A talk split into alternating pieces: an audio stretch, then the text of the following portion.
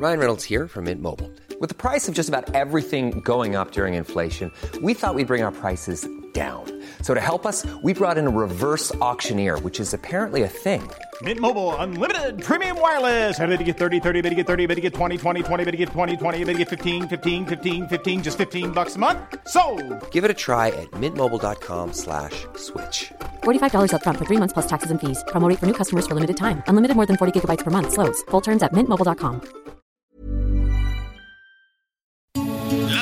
noticias. ¿Qué tal? ¿Cómo le va? Estás a punto de escuchar Yo soy Javier Alatorre. las noticias con Javier Alatorre. La vamos a pasar muy bien.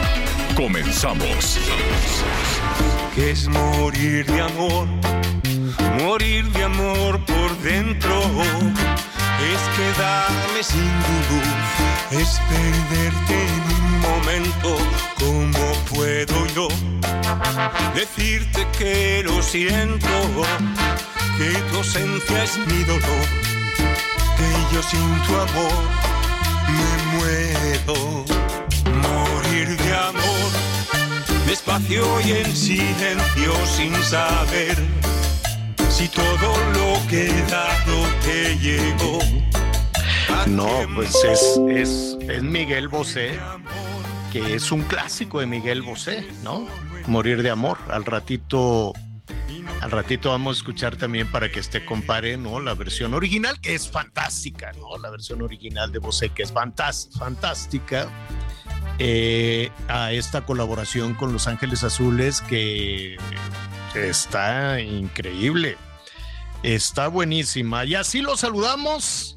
Morir de amor es Miguel Bosé. Al ratito le voy a platicar nombre, una escandalera allí en España. Eh, primero déjeme saludar a Miguel Aquino y ahorita le digo qué es lo que pasó, qué novedades hay en el robo, en el asalto de estos malosos malandros a, a Miguel Bosé. Antes déjeme saludar a Miguel Aquino. ¿Cómo estás, Miguelón? Hola Javier, ¿cómo estás? Muy buenos días, me da mucho gusto saludarte y también saludar a todos, a todos nuestros amigos. Excelente, excelente miércoles, ya mitad, mitad de semana. Miércoles. Saludos también a nuestros amigos en los Estados Unidos. Pero vaya declaración de Miguel Bosé. Sí. Es un caso muy extraño, ¿no, Javier? Desde A ver, primero- primero no sé- vamos no sé poniendo- opinión. ¿Qué te parece si primero ponemos en antecedente? Estamos hablando del asalto de hace, ¿cuánto, Miguel? Un mes, ¿no? Hace un mes a la casa de Miguel Bosé en la Ciudad de México. Es una casa que está en un fraccionamiento, n- no sé si decirle fraccionamiento, porque es un lugar de lo más exclusivo, este, hay, hay gente de, de muy alto poder adquisitivo, pues de mucho dinero que vive por ahí, pueden llegar en helicóptero. Oye, y supuestamente de los lugares más vigilados de la Ciudad de México. Es uno de los sitios más vigilados, yo me atrevería a decir, en el mundo, Sí. porque pues nadie tiene la seguridad, solo algunos países centroamericanos y demás se vive con tanto miedo como en México, ¿no? En México, además de los impuestos regulares que pagas, pues pagas también por garantizar la seguridad, ¿no? Tienes que pagar por luces, por cámaras, por rejas, en las unidades habitacionales ver los carros encerrados, entonces la gente tiene que gastar un dinero extra por autogarantizarse la seguridad, algo que ya estás pagando, algo que ya tendría que ser responsabilidad de los gobiernos, tanto locales como, como federales, pero no es así. Y eso no crea que es igual en todo el mundo, ¿eh? Esto de tener las casas enrejadas y, y- las, tener que pagar ahí por cámaras, por esto, por el otro, por gente que esté vigilando y demás. Bueno, la gente que tiene más dinero, pues gasta más dinero, porque mantener una flotilla de escoltas debe de ser muy caro. Más armas, más permisos, más todo eso. Mire, cuando hemos ido a trabajar Miguel y su servidor a otras partes de- de- del mundo, pues ves a los políticos, Miguel, caminando por la calle o haciendo sus compras el fin de semana. En el transporte público, Javier. en el en transporte público, en el transporte público y ni quien les haga caso, ¿no? Sí se acercan a tomarse la foto o les pueden dar el pastelazo, los pueden reclamar, lo que sea, ¿no? Pero de ahí a que tengan como como artista grupero, todo un montón de escoltas, pues habrá famosos que si Madonna, que si cosas así, que puedan tener unos escoltas, ¿no? Visibles, pero pues son esas personalidades mundiales. Pero el resto de la gente sale a la calle, o sea, es sorprendente, sí, sí llegas a pensar que es normal tener miedo en la calle si llegas a pensar eso y a poner siete candados y esto y el otro. Pero bueno, dicho eso, en ese comparativo, Rancho San Francisco debe de ser uno de los lugares más vigilados del mundo, Miguel. Creo que para ir a entregar un Rapid, ¿no? Ahí es algo imposible, ¿no? Sí, es muy complicado porque llevan todo un protocolo de seguridad. ¿Sabes de qué recuerdo mucho? Es más, es tan seguro que en ocasiones ni siquiera la propia autoridad puede ingresar. Como recuerdo hace unos años, eh, saludos a, doña Patti Chapoy, a cuando le estas denuncias que la estaban acusando de plaquio y, y todo, y ella, ella, bueno, pues no sé si todavía, pero en ese entonces fue una persecución San Francisco, no había manera de que pudieran entrar a, a su casa, ¿eh? fue parte también de la persecución que, hemos sufrido los medios de comunicación. Vamos a invitar a Patti en su momento también a que nos diga eso. De, de, veras, en serio, amigos de todo el país, este oficio, qué difícil. Qué difícil, qué peligro, qué presión, qué extorsión del gobierno que usted quiera, del color que usted quiera eh, bueno, pues tenemos, Miguel, hasta compañeros en su momento desaparecidos allá en el norte, ¿te acuerdas? Nunca supimos más de ellos, nunca. Así es. Entonces sí es, ser periodista en México es una cosa, digo, nos gusta mucho. La verdad es apasionante, nos gusta este oficio de estar cerca de usted y de informarle, pero qué difíciles son los gobiernos todos, todos, ¿no? Los gobiernos federales que nos han tocado ha, sido pues un martirio. Bueno, dicho eso, ahí vive, eh, quiero suponer que todavía, este Miguel Bosé. Ya nos quitaron la musiquita tan a gusto que íbamos. Este, ahí vive Miguel Bosé en, una casa muy vigilada. Entonces, desde el principio, la misma alcaldesa Elía Limón y las mismas autoridades pues decían que pues si el acceso es tan complicado, si es un caso por lo menos extraño, cómo se metió un comando de encapuchados, armados, a un lugar donde no puede entrar ni la policía, ¿no? Correcto. Entonces, eh, ¿qué fue lo que pasó después? estaba Miguel Bosé ahí en su casa con sus hijos y llegaron estos y los robaron. Hasta ahí nos quedamos. En el camino, en este mes, quiero suponer que ya se presentó una denuncia. Eh, la Fiscalía de la Ciudad de México es la que tiene el caso, si no me equivoco, Miguel. Correcto, señor.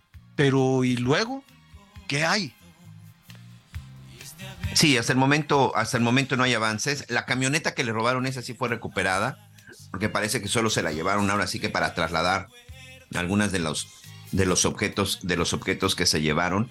Pero me parece que aquí hay que estar pendientes, ¿eh, Javier? Porque lo que sé de parte de la investigación y parte de lo que se ha reportado es que se llevaron ciertos documentos. O sea, cuando alguien va y roba documentos, pues ahí ya es muy específico. No sé qué tipo de documentos, pero se habla también de documentos que se tenían guardados, guardados en una caja, en una caja fuerte. Además, otra cosa, recordemos que el señor Miguel Bosé no dio a conocer de manera inmediata lo que había sucedido hasta que se empezó a dar en redes y hasta que se hizo público es cuando reconoce. El robo fue el 18 de agosto, Javier. El 18 de agosto del 2023 fue el robo y la denuncia fue eh, presentada y, se inician las investigaciones hasta el 25, señor. Sí, eh, en el camino siempre cuando eres víctima de la delincuencia o, víctima de la, de la policía, ¿no? Nosotros hemos sido víctimas de los dos, tanto de criminales como de policías. Em, siempre hay miles de cosas en el camino. Parecería muy sencillo ir a presentar una denuncia, ir a presentar una, una demanda, y, bueno, cuando tienes que ir con la autoridad a denunciar a la autoridad, que eso fue mi caso en varias ocasiones, es, es una cosa terrible, ¿no? Porque miles de vericuetos para que no lo hagas. Pero, en fin, no se sabía nada hasta ayer que Miguel Bosé fue y se presentó en un programa muy popular en España que se llama El Hormiguero. Y en ese programa ofreció algunos detalles. La gente en España lo tomaba un poquito a chunga. En ese programa se reían de algo tan dramático, tan absurdo como el suponer que los asaltantes con Miguel encañonado, con los hijos amenazados, que son menores de edad, que son niños, este, todavía se atrevían a cosas como decirle que son sus admiradores. Y vamos a tomar, o sea, imagínate que lo tienen encañonado y que le dicen, oye, pues así encañonado, vamos a tomarnos una foto, vamos a tomarnos una selfie, vamos a escuchar parte de lo que dijo Miguel Bosé en este eh, programa que se llama El Hormiguero. Lo primero que hicieron nada más llegar a la casa fue ir al garaje donde está la habitación de la gente de seguridad y los neutralizaron. Los neutralizaron, los desnudaron, los ataron. Y luego ya entraron, abrieron una puerta, abrieron todas las puertas y ahí empezaron a entrar. Total que les di todo lo que tenía y a un determinado momento, yo por decirte que no sabían dónde iban, se me queda el jefe mirando y hace así, mira a los otros y dice, chavos, este es Miguel Bosé. Y, yo digo, mm, sí. Y dice, y entonces hace así, se quita la máscara y dice, yo soy tu fan. Oh. Te lo juro, madre, México es un país maravilloso, pero es verdad que es muy surrealista. Entonces yo me quedé y dije, bueno, pues entonces mira, vamos a llevar las cosas por buen camino o se acabaron los conciertos.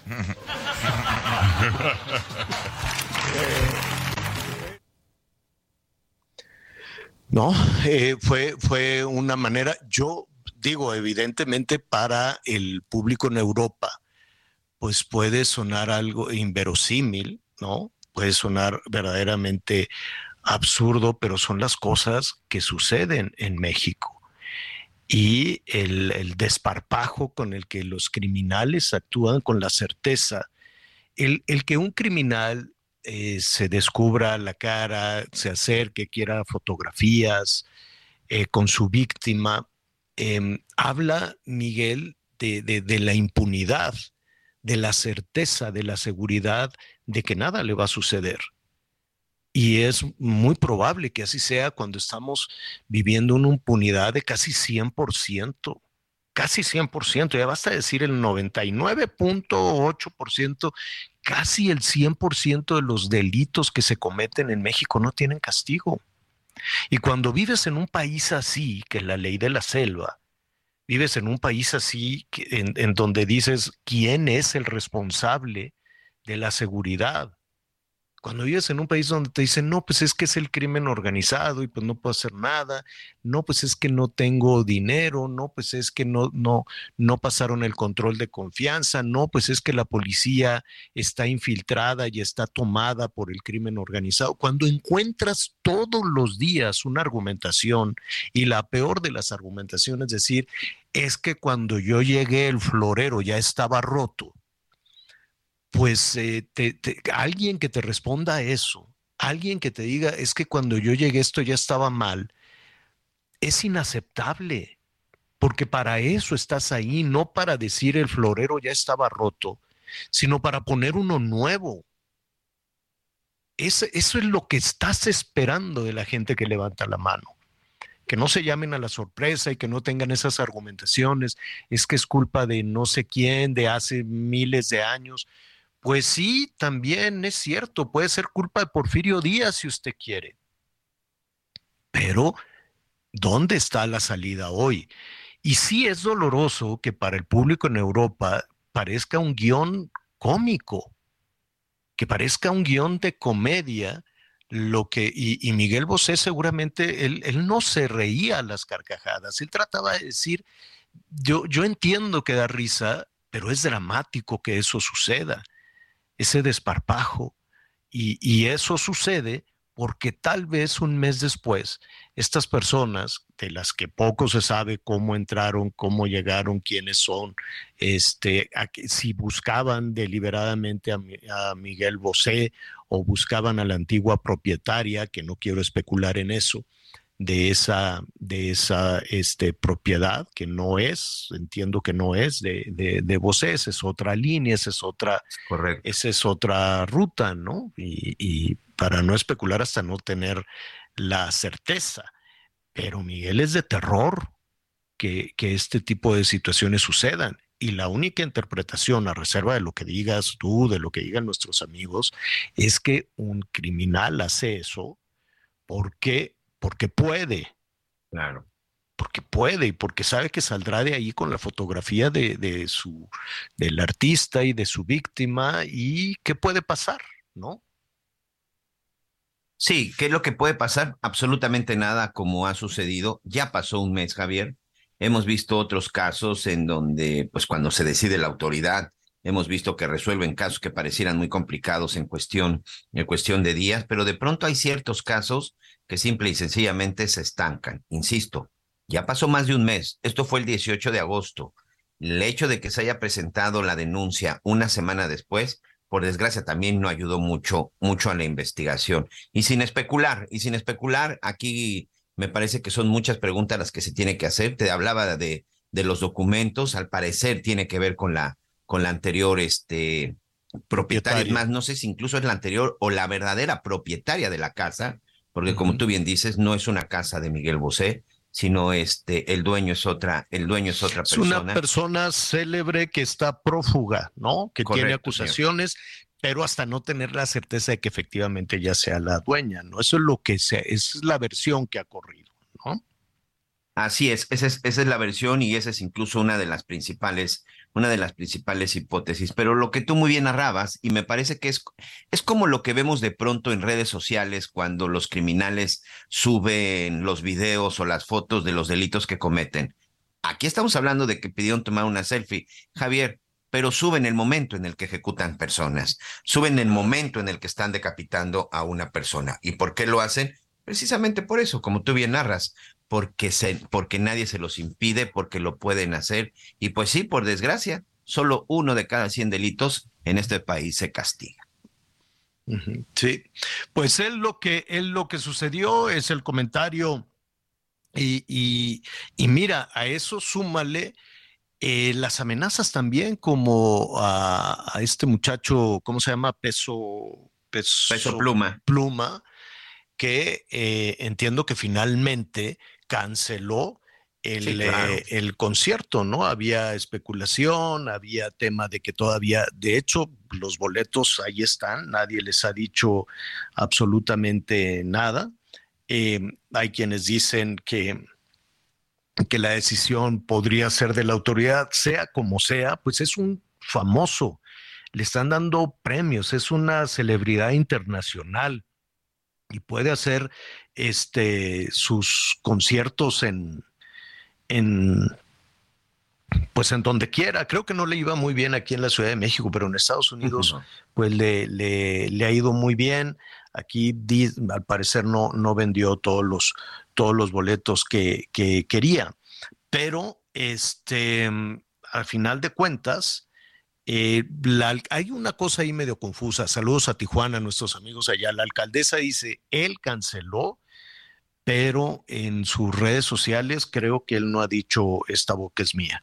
Pero independientemente del concierto, de si va o no va, de lo que dice Montserrat Caballero, que es la alcaldesa allá en, eh, en Tijuana, pues el, el problema no es la cancelación, los boletos o lo que tú quieras. El problema es la amenaza para una celebridad internacional, la amenaza para un cantante que si tú quieres polémico en sus contenidos, los corridos, este, el narco, en fin, todo, todo, todo, este tipo de cosas que de pronto pueden resultar tan atractivas para el, este, para el, eh, pues, para un sector de, del público y de la clase política también, ¿eh? porque a mí me sorprende, la verdad es que me sorprende mucho cómo en, su momento el gobierno de la Ciudad de México y el gobierno federal se colgaban del éxito de los cantantes de narcocorridos.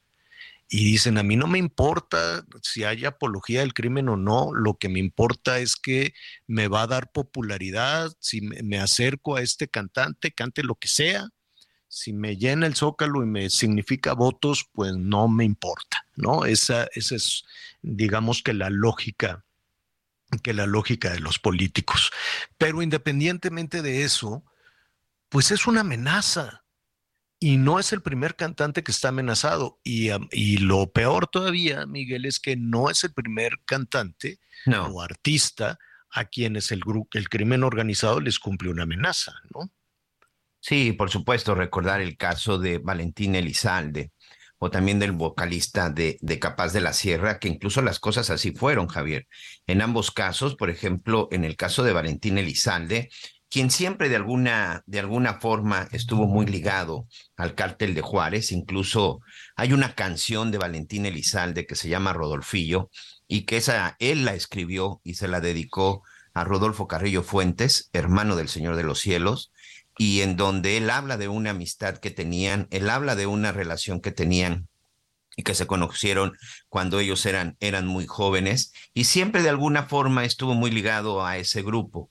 Y cuando se dio a conocer que se iba a presentar en, la, en el estado de Tamaulipas, le lanzaron una advertencia, le dijeron que no se presentara, que no era bienvenido y lo tenía que hacer y lo tenía que hacer en un palenque no tomó en serio esa amenaza, incluso por ahí este, hay una narrativa de que eh, en el momento que él estaba iniciando su concierto, él este, empieza con una canción que se llama A mis enemigos. y es ah, una canción que evidentemente pues la tomaron como una afrenta en la zona de Reynosa. Y cuando termina ese concierto, Javier, nuevamente interpreta esa canción, saliendo del palenque en la zona de Reynosa, es asesinado. Sí, claro.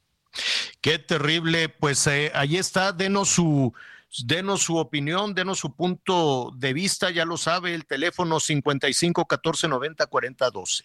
55 14 90 40 12. A ver, yo entiendo que hay una separación, ¿no? De pronto la, la ciudadanía dice, pues no sé quién sea responsable de la seguridad, tal vez el policía, tal vez el presidente municipal, y parecería que lo dividimos de las autoridades, ¿no? De no, pues eso no, eso, eso es, o es como destino fatal y no tengo por qué reclamarle ni al presidente municipal, ni al gobernador, ni al gobierno federal, ¿no? no de pronto parecería que no es su chamba, que no es su, su tarea, pero sí, sí la es. ¿Cómo se siente usted? ¿Qué tan seguro se siente? 55 14 90 40 12, que está a sus órdenes. Y, y sí, nuestros amigos allá en los Estados Unidos nos dicen, oigan, pero Peso Pluma se va a presentar por acá.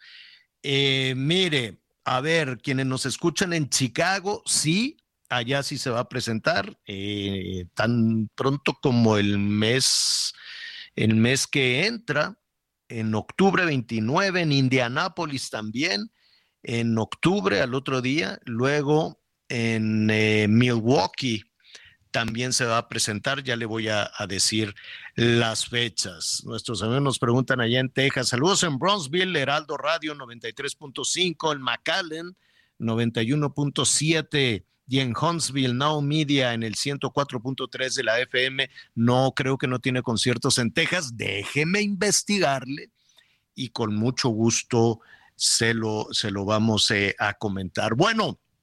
Muy bien, se nos va el saludo rapidísimo. Vamos a tener muchísimas novedades. Vamos a hablar de los trenes que están detenidos y de la ola enorme. Va creciendo y creciendo como un tsunami de migrantes estaremos revisando toda esa decisión. Hoy hay destapes para el gobierno de la Ciudad de México. García Harfush levantará la mano a la una de la tarde, pero pues le vamos a tener ahí un avance de quién es quién, quién quiere gobernar la capital de la República. En fin, hay mucho tema. Vamos a hablar de las vacunas también. Atención con eso. Y estaremos, este, ah, pues ya atentos a la puerta santa para este, pues ya redimirse de todos los pecados. Funciona, hablaremos también de todo eso. Vamos a hacer una pausa y volvemos inmediatamente. Morir de amor, despacio y en silencio sin saber si todo lo que he dado te llegó a tiempo. Conéctate con Javier a través de Twitter, arroba javier-alatón. Sigue con nosotros. Volvemos con más noticias. Antes que los demás. Todavía hay más información. Continuamos. En el Nuevo Nuevo León, lo más importante somos las niñas y los niños. Por eso, apoya nuestro crecimiento en las estancias infantiles. Escuelas de tiempo completo, útiles, uniformes y mochilas gratis. Cuidan nuestra salud con un nuevo seguro médico y nos dan todo contra el cáncer infantil. Están construyendo una nueva ruta para convertir a Nuevo León en el mejor lugar para nacer, crecer, educarse y vivir para nosotros. El gobierno de Nuevo Nuevo León. Las noticias en resumen. La Fiscalía de Oaxaca confirmó la detención en Puerto Escondido de un estadounidense que era buscado por las autoridades de su país desde 1991. El sujeto estadounidense, identificado con las iniciales MGL, es acusado por asesinato en el estado de Luisiana. El fiscal de Morelos, Uriel Carmona Gándara, fue vinculado a proceso por el delito de tortura. Este caso corresponde a la posible tortura a Luis Alberto, alias el Diablo, a quien se le consideró como el presunto responsable de feminicidio y homicidio de tres jóvenes en abril pasado. En redes sociales circula un video que muestra a un policía municipal de Jalancingo, Veracruz, arrastrar con su moto a un perro, el cual lleva amarrado del cuello. Las imágenes se volvieron virales y se espera que con ellas se pueda identificar al oficial responsable. Hoy el dólar se compra en 16 pesos con 59 centavos y se vende en 17 pesos con 47 centavos. Siente el máximo confort de un abrazo a todo tu cuerpo. Te mereces un.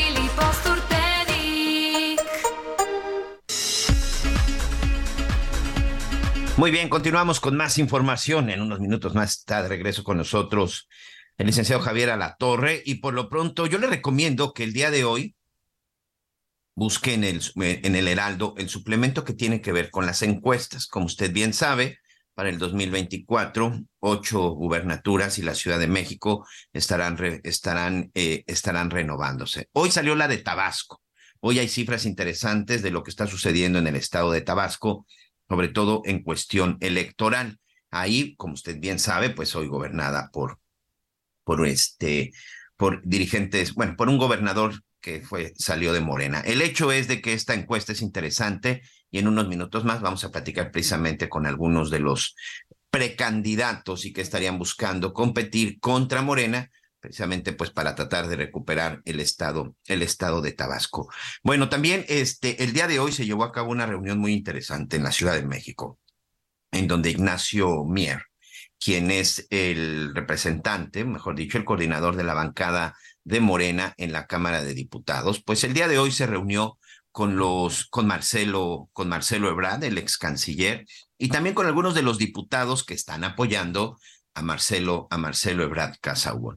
Aquí básicamente fue una reunión pues para hacerles saber la intención de crear un frente, de crear un movimiento, un movimiento que como ya habíamos escuchado hace unos días, que se dio a conocer como este movimiento político El Camino de México, igual que, igual que su libro, si no me equivoco, de Marcelo, de Marcelo Ebrard, y en donde, bueno, pues tienen la intención este, de tener su, sí, el camino de México, de formar este, de formar este frente. Ignacio Mier dice, eh, ya terminó la reunión, dice que fue una reunión alegre, así la, así la calificó, pero dijo que dentro de Morena no puede haber diferentes, diferentes movimientos, que es un solo grupo, el que está conformado por el PT, el Partido Verde y Morena, que son 274 personalidades políticas representantes populares y que por supuesto lo más importante es que todos estén en la misma línea y que todos estén en el mismo pues en el mismo tenor. Esto es parte de lo que dijo, de lo que dijo Ignacio, Ignacio Mier después de que salió con la reunión. Se le entrevistó, Marcelo Ebrard no ha dado declaraciones porque, bueno, se subió a su camioneta y se, y se salió de la misma forma en la que entró. Sin embargo, pues algunos diputados de los que estuvieron en este, en esta reunión, entre ellos este, la diputada Jacob Polevsky, estuvo por ahí también Selene, Selene Ávila, Estuvo también el diputado Emanuel Reyes, a quien vimos básicamente en todo este proceso de que ha estado llevando Marcelo Ebrard como sus principales voceros. Él, por ejemplo, el diputado Emanuel Reyes dice que hasta el momento la decisión de que Marcelo Ebrard y la gente que lo apoya siga en Morena dependerá del resultado de la impugnación sobre el proceso interno. Dijo que pues literal que no les van a dar más de dos meses más o menos, 50 días, para que finalmente les resuelvan. Les recuerdo que, por supuesto, Marcelo Ebrard impugnó y no estuvo de acuerdo con la decisión, con el resultado de las encuestas, en donde finalmente se determinó que la ex jefa de gobierno, Claudia Sheinbaum, sería la coordinadora de este movimiento de la cuarta transformación. Marcelo Ebrard impugnó, dijo que hubo muchas irregularidades, hubo una serie de señalamientos, incluso ya presentaron las irregularidades, que ellos detectaron ante la Comisión de Honor y Justicia de Morena, que hasta el momento no les han dado resultado. ¿Qué significa?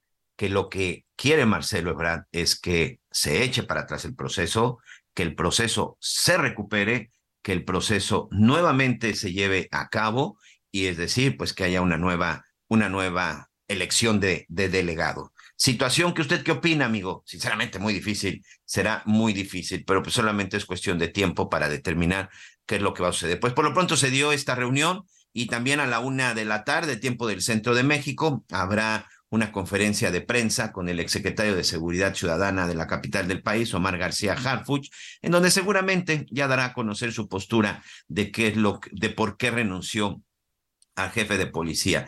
En el principio se dijo que era para integrarse al equipo de Claudia Sheinbaum, pero no, todo parece indicar que sí será él uno de los candidatos, sino que el candidato más fuerte de Morena para buscar la, la, jefatura de gobierno en el 2024. Bueno, ya tenemos en la línea, a ver, vamos a ver, muy bien, vamos a comunicarnos en unos minutos más también con nuestros compañeros en el norte del país, específicamente con Reinaldo Lara. Usted lo conoce muy bien, Reinaldo Lara, quien se encuentra pues en la zona, en la zona de Ciudad Juárez.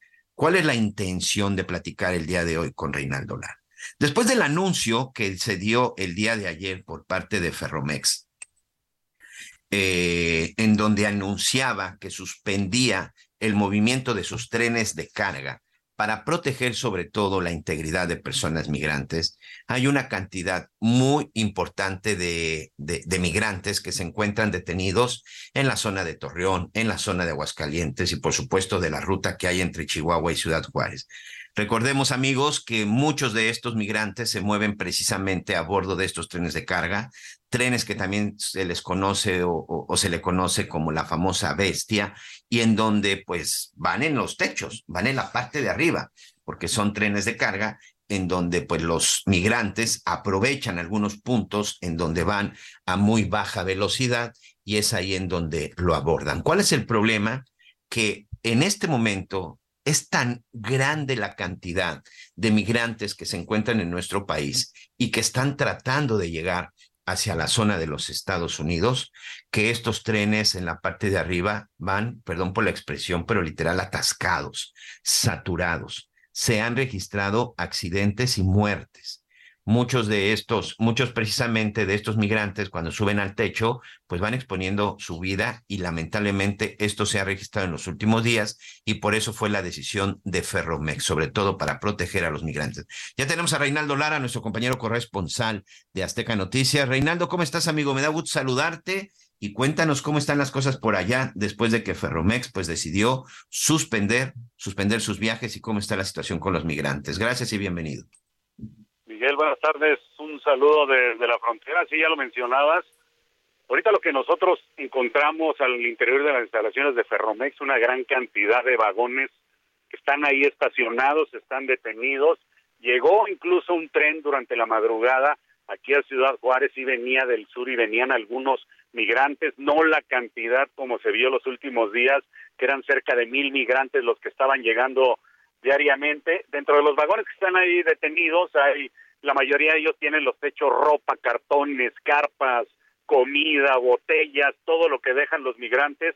Pero déjame te doy un dato, Miguel, lo que anunció hace unos minutos Canacintra por el, la detención de todos estos trenes para que no lleguen a la frontera, por el cierre del puente internacional Córdoba de las Américas en el área comercial que ahora está enviando todas las cargas a través de Isleta Zaragoza y de Santa Teresa Nuevo México, las pérdidas diarias son de 500 millones de dólares. Es lo que dijo hace unos minutos Canacintra. 500 millones de dólares afectaciones porque estamos ahorita, te voy a comentar, estoy eh, exactamente en el puente internacional Zaragoza Isleta, en medio de todos los trailers, estamos haciendo unas grabaciones en este punto. Hay choferes que nos mencionan que tienen aquí parados 24 horas. Ya desayunaron ayer, comieron, cenaron, ahorita les están trayendo desayuno, comida, porque no se ha movido la fila. Aparte de todo esto, ya Texas implementó una vez más revisiones a la salida de la aduana aquí en El Paso, Texas. Así es que dicen, llegamos 24 horas a la puerta de la aduana. Falta entrar a la aduana a procesar los documentos y la mercancía, cruzar Estados Unidos y pasar el filtro de revisión de la policía estatal que mandó el gobernador y ahora sí entregar su mercancía. Este tráiler, el chofer con el, el chofer con el que traficamos, lleva motores de una empresa automotriz y dice nunca me había tardado tanto y ahí vienen las afectaciones obviamente la Canacintra habla también de que se paran líneas de producción que la rápida entrega se termina empiezan a dejar a trabajadores con algunos días de descanso por este simple hecho y ahí van sumándose las afectaciones por la llegada masiva de migrantes a Juárez en el tren que también reporta patrulla fronteriza mil por día cruzan por Juárez y por eso se llevaron a los agentes de CBP de un puente internacional. Aquí, aquí, por ejemplo, como tú, 500 millones de dólares es una cantidad impresionante y estamos hablando solamente de uno de los muchos cruces que tenemos en la frontera, Reinaldo. Evidentemente esto, pues más temprano que tarde, empezará a repercutir en las empresas, pero sobre todo en los empleos. ¿O tú qué opinas? Sí, claro, incluso esto lo mencionó Canacintra Miguel, que al momento de que viene la tardanza en la entrega de mercancías, pues obviamente se paran líneas de producción de la mayoría de las empresas, se eliminan turnos de trabajo porque no hay con qué continuar, no está la materia prima disponible, no se pueden terminar los productos porque se tienen que almacenar antes de enviarlos al, como proveedores al punto final al cliente y de esa manera se empiezan a perder empleos. A eso nos mencionaban agregarle la huelga que hay en los Estados Unidos de trabajadores del ramo automotriz que también afecta la industria maquiladora aquí en Ciudad Juárez porque aquí es donde se hacen arneses, asientos, motores, todo lo que llevan la mayoría de los vehículos de Estados Unidos. En este momento la situación, escuchamos que estás haciendo un recorrido, ¿cuál es la situación de los migrantes que sí alcanzaron a llegar a esta zona de la frontera? Porque me imagino que debe de estar con triple candado en este momento para cruzar hacia la Unión Americana. Y fíjate que la situación es diferente. Los migrantes, todos los que llegaron en el tren, casi durante la última semana, ya no buscaban un albergue en Juárez, no buscaban dónde quedarse, no estaban solicitando dinero ni comida se bajaban del tren, caminaban los kilómetros hasta el río Bravo y ahí buscaban entregarse. Como ya hay malla y alambre de púas y elementos de la Policía Estatal y de la Guardia Nacional de Texas a lo largo del río, llegaron a un punto, la puerta 36, que es un limitante ahí entre México y los Estados Unidos, un marcador que se encuentra sobre el muro. Llegaron a esa puerta y ahí les abrieron para comenzarlos a procesar. Entonces, ese lugar ahorita está lleno de migrantes, hay más de mil ahí formados que han estado pasando en grupos de 50, de 100. La situación esto no les garantiza quedarse ya en Estados Unidos. Tiene el procesamiento con patrulla fronteriza y por eso se llevaron a los agentes del puente a ayudarlos a procesar toda esta cantidad de migrantes que ahí va a definir si se quedan un tiempo en Estados Unidos a esperar su cita de asilo o simplemente los deportan o los expulsan. Sí, una situación que incluso hace unas semanas lo veíamos cuando se estaban dando ya, eh, pues de que ya no había entregas, de que ya no había detenciones y que muchos estaban acumulando en las calles, en los parques de Ciudad Juárez. Y bueno, con esto pues seguramente la situación se puede agravar, Reinaldo. Sí, y ya con todo esto, Miguel, la situación es que ahora todos los que estaban en las calles de Juárez y buscando hotel y hospedaje, incluso ya se están saliendo de los albergues se están yendo del otro lado al río para entregarse y ahora la crisis está llegando pero a la ciudad del Paso, Texas, porque ya habilitaron albergues, habilitaron hoteles que está pagando la ciudad para recibir esos migrantes porque Patrulla Fronteriza los recibe, los procesa y muchos de ellos simplemente los deja en las calles y ahora las afectaciones son para la ciudad tejana. Y ahora vamos a ver la otra parte. Esto es lo que vemos que sucede con los migrantes. Pero ¿qué hay del ciudadano? ¿Qué hay del habitante, tanto de la zona del Paso como la zona de Ciudad Juárez? Yo sé que tú tienes la opción de estar precisamente viendo en los dos puntos cómo es la vida y, sobre todo la gente está enojada, está a gusto, está a disgusto, los ayuda, les recrimina verlos en la calle, porque al final se convierte en un problema de seguridad y en un problema de salud.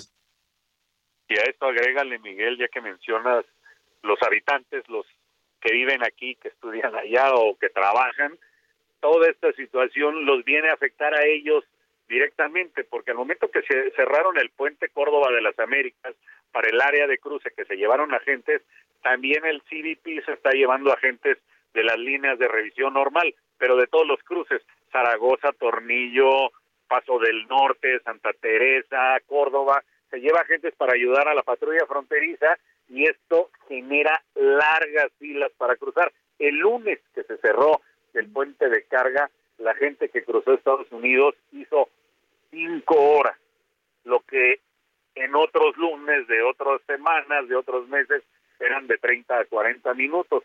¿En qué los afectó?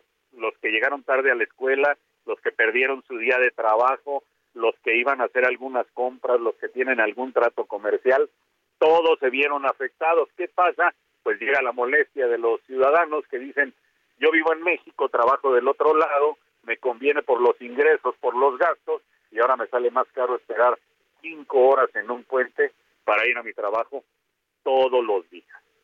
Y eso representa también pérdida de dinero, ¿eh? Claro, las pérdidas, incluso vamos al otro ejemplo de los estudiantes, los que viven con su familia en el lado mexicano y estudian allá, que ahora no alcanzan a llegar por las largas filas, tienen que buscar algún familiar en Estados Unidos, algún amigo, o simplemente rentar un lugar donde quedarse durante toda la semana para poder llegar a tiempo a la escuela. Reinaldo Lara, una situación complicada y seguramente conforme vayan pasando los días y con esta decisión de, de Ferromex, seguramente la situación se podrá ir, se podrá ir complicando, seguirán a la espera de este cruce. No sabemos qué va a pasar con el resto de los migrantes que están varados prácticamente desde el sur hasta el norte, hasta el norte del país. Y si nos lo permite, estaremos en contacto. Te mando un abrazo, gusto saludarte y saludos para todos nuestros amigos que nos escuchan en el norte y por supuesto a nuestros amigos en el estado de Chihuahua. Saludos, amigo. Saludos, Miguel, desde la frontera y a seguir esperando y nada más para recordarte, dice Canacintra, 500 millones de dólares diarios. Mucho dinero, 500 millones de dólares. Estamos hablando, amigos, en este momento de 8 mil millones de pesos, lo que está representando este cierre y esta decisión de Ferromex. Y la verdad es que esto tarde o temprano empezará a repercutir. Reinaldo, te mando un abrazo, amigo. Un saludo. Es mucho dinero lo que evidentemente se está manejando en este momento con este cierre. Y aquí la gran pregunta es, ¿qué es lo que va a suceder? Y aquí la pregunta, este, amigos del auditorio, no sé si usted esté de acuerdo, es, de quién es responsabilidad. ¿Quién tendría que evitar que los migrantes estén a bordo de estos, de los lomos, de los lomos, por llamarle de alguna forma, del techo de estos, de estas unidades del, del tren? De entrada, a mí me parece que debería de haber un orden en relación a la entrada. Ya ve lo que sucedió en la zona de Tapachula, en la Comisión Mexicana de Ayuda para Refugiados, en donde este, haitianos, cubanos, venezolanos, incluso de África, están desesperados, desesperados, están parados, eh, parados en el hecho de que quieren, quieren continuar y ahí en la Comar, bueno, pues los están ayudando para poder continuar con su, con su viaje. ¿De qué manera? Dándoles permisos, permisos para que no los detengan, pero ha sido tal el problema, ha sido tal la cantidad, ha sido tal la saturación que hoy incluso, bueno, pues se han dado estos motines. Aquí la gran pregunta es, ¿en qué momento se permitió el ingreso de tantos migrantes? Sabemos que México es un país de puertas abiertas y que aquí todo mundo bienvenido, pero creo que sí es importante hablar de la cuestión legal, de bienvenidos, pero de una forma legal, de una forma correcta y ordenada, y no porque tengamos algo en contra ni de los venezolanos, ni de nadie por el estilo. Por supuesto que no, por supuesto que no.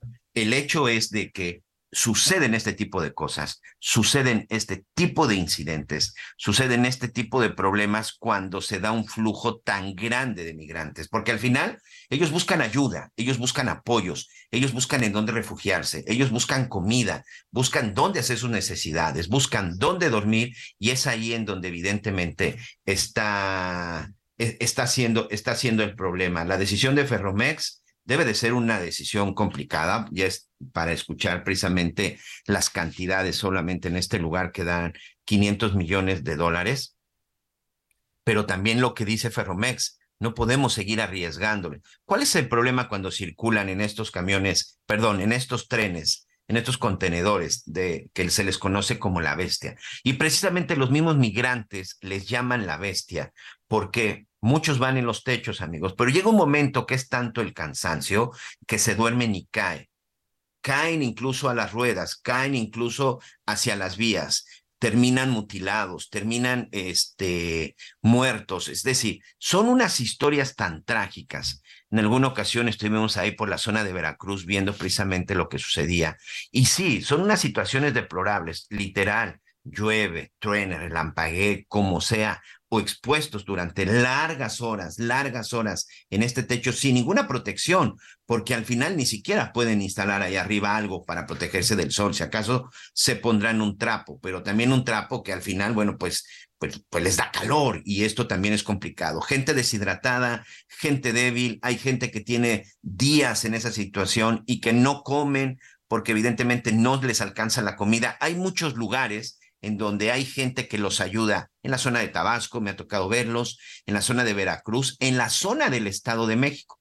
Hay gente que se para porque ya tienen perfectamente ubicados los lugares en donde el tren disminuye su velocidad.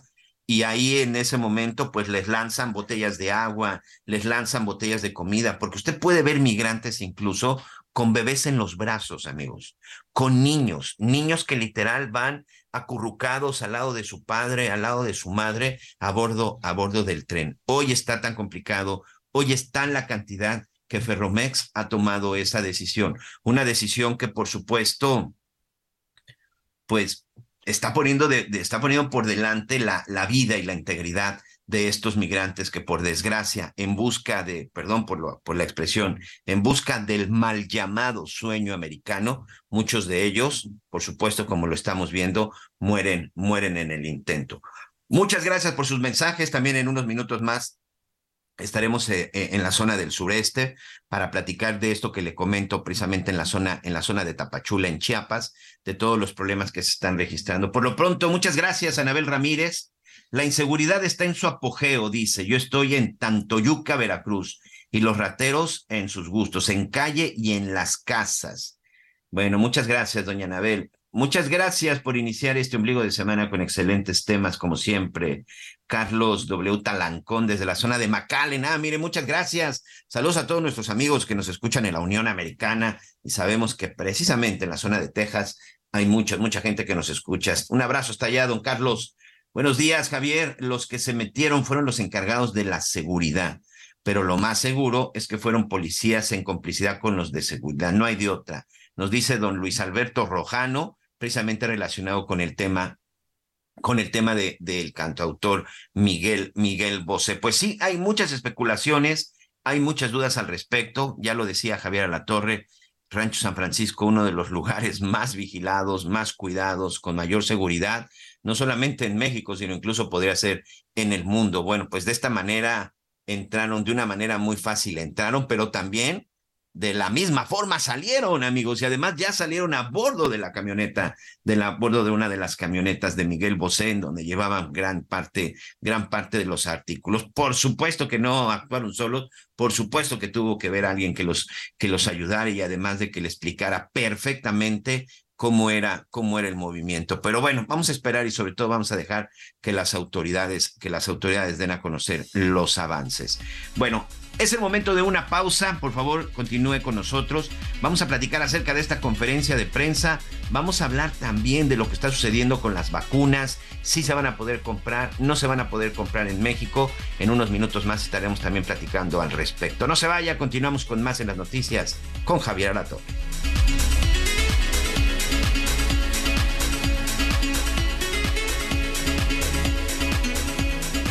Conéctate con Miguel Aquino a través de Twitter, arroba Miguel Aquino. Toda la información antes que los demás. Ya volvemos. Todavía hay más información. Continuamos. ¿Qué tal? Los saludo con gusto desde Tijuana y les informo que ante la caída del... Hey, I'm Ryan Reynolds. At Mint Mobile, we like to do the opposite of what Big Wireless does. They charge you a lot. We charge you a little. So naturally, when they announced they'd be raising their prices due to inflation, we decided to deflate our prices due to not hating you. That's right. We're cutting the price of Mint Unlimited from $30 a month to just $15 a month.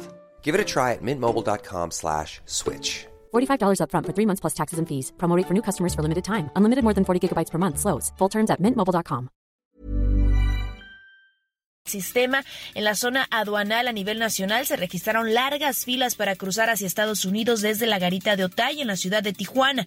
El vicepresidente de la región noroeste, Israel Delgado, pues menciona que es urgente trabajar en el sistema de aduanas para que sean consistentes para el gran número de operación de importación y exportación que se realiza día a día en la ciudad fronteriza. Además informa que este impacto de algunas horas pues tiene un costo muy alto para los transportistas, pero un día entero pues representa pérdidas significativas. Además además del agotamiento y cansancio de los conductores que tuvieron que esperar varias horas para poder cruzar al vecino país. También menciona que en estas fechas el sector podría tener un repunte ante el aumento de operaciones por el inicio de la temporada alta, donde podría recuperarse en el cierre del año. Todavía este miércoles, muy temprana hora, se registran largas filas desde la colonia Libertad en la zona del aeropuerto hacia la garita de Otay. Esta es la información desde Tijuana, Baja California.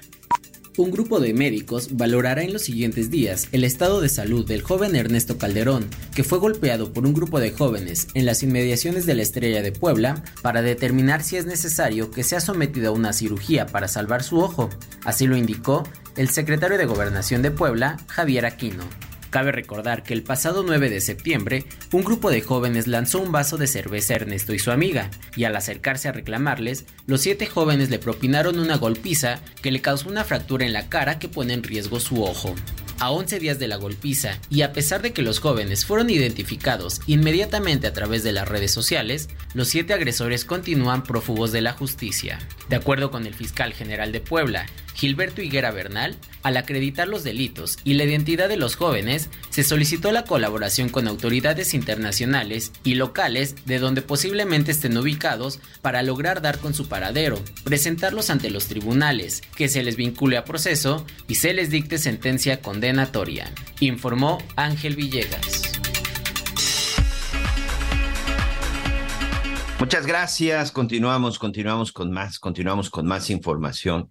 En unos minutos más vamos a platicar con los responsables de las farmacias en el país para saber exactamente qué es lo que saben de la comercialización o no de la vacuna de la vacuna eh, contra el COVID. Como usted bien sabe, en México en la actualidad pues no hay una estrategia todavía, todavía clara sobre la vacunación.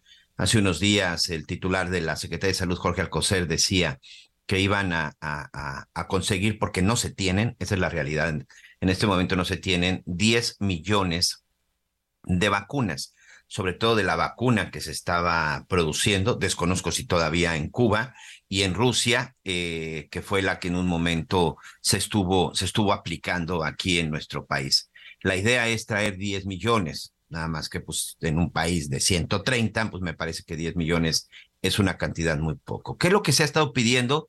Pues la, apertura y la comercialización. Sin embargo, Cofepris hasta el día de hoy pues no ha permitido y no ha autorizado que algunos eh, laboratorios como Pfizer o Moderna que en otras partes del mundo ya puede usted ir a la tienda, la, perdón, a la farmacia a lugares determinados a comprar su vacuna.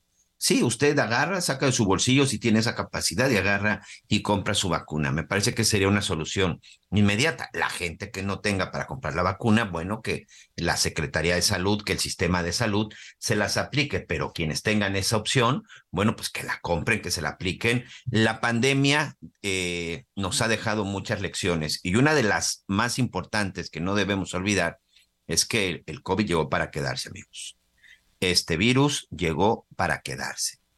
Lamentablemente, hoy se suma al catálogo de enfermedades respiratorias graves el hecho de que el COVID, el COVID existe. Entonces, me parece que es muy importante, sobre todo, no no echar saco roto. Bueno, hoy por la mañana el presidente Andrés Manuel López Obrador salió a dar una larga, larga explicación de la extradición de Ovidio Guzmán López, el ratón, hijo de Joaquín El Chapo Guzmán, y que como usted bien sabe, el pasado 15 de septiembre, en medio de un operativo, la verdad, bastante, bastante discreto, salió por ahí de las 10 de la mañana, 10.30, 10.40 de la mañana, del penal de Almuloya de Juárez en el Estado de México, lo subieron a un helicóptero, lo llevaron a un hangar en Toluca, en Toluca, en donde ya lo esperaba un jet, un jet de, de la DEA, un jet de las autoridades norteamericanas, acompañado de autoridades mexicanas también, y fue extraditado a Chicago.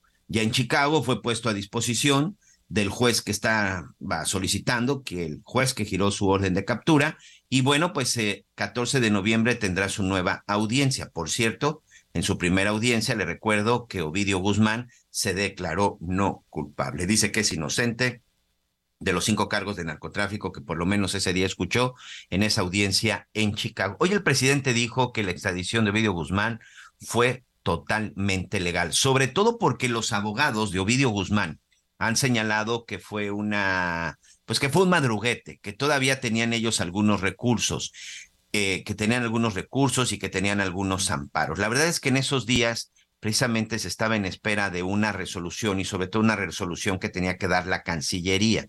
Bueno, el hecho es de que al final se va y ha, habido una serie de recriminaciones. Pues hoy el presidente, hoy el presidente dijo que todo fue conforme a derecho y que se fue porque la defensa de Ovidio Guzmán nunca presentó un amparo para tratar de quedarse en el país. Y bueno, todo esto salió porque anunció que por quinta ocasión, será la quinta vez que el presidente López Obrador visitará Badiraguato, Sinaloa. Y usted dirá, ¿y qué tiene de extraordinario? Pues el presidente visita muchos lugares.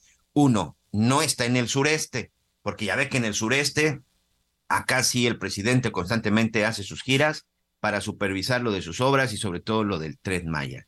Sino ahora se va al norte, a Badiraguato, Sinaloa. ¿Qué tiene de peculiar Badiraguato? Bueno, Badiraguato es, es un municipio que es considerado como la cuna del narcotráfico. ¿Por qué? Pues porque muchos narcotraficantes han nacido en ese lugar.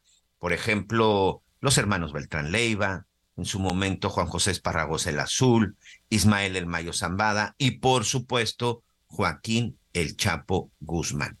Hoy incluso, pues de una manera irónica, el presidente decía, voy a ir a Badiraguato, porque los reporteros le preguntaban, oiga, después de la extradición de Ovidio, ¿es seguro que usted vaya a Badiraguato? ¿No estará enojada la familia del Chapo, eh, que sabemos que están todavía en ese, en ese lugar? Y dijo, no, me voy para allá porque voy a inaugurar una carretera. Y de manera irónica recordó, dice, voy al mismo lugar, al mismo lugar en donde saludé a la mamá de Guzmán Loera, a la señora María Consuelo, que esto fue en marzo del 2020. Escuchemos lo que dijo esta mañana el presidente Andrés Manuel López Obrador. Voy a ir a la inauguración de ese camino de Badiraguato a Guadalupe y Calvo, Chihuahua. Es un camino que atraviesa la sierra, que ayuda mucho a comunidades marginadas. Fue el camino para que este, le demos contexto y colorido, para que tengan los adversarios este, nota. Eh, fue el camino que fui a supervisar cuando llegó la mamá de Guzmán Loera a entregarme una carta para pedirme que interviniera para que sus hijas pudiesen ir a Estados Unidos a visitar a su hermano, a su hijo. Entonces, como me bajé y la saludé y le recibí la carta y la escuché, se hizo un gran escándalo, pues este, ese mismo camino que en ese entonces estaba en construcción, ahora ya se terminó y lo vamos a inaugurar. Y tan tan. Y tan tan.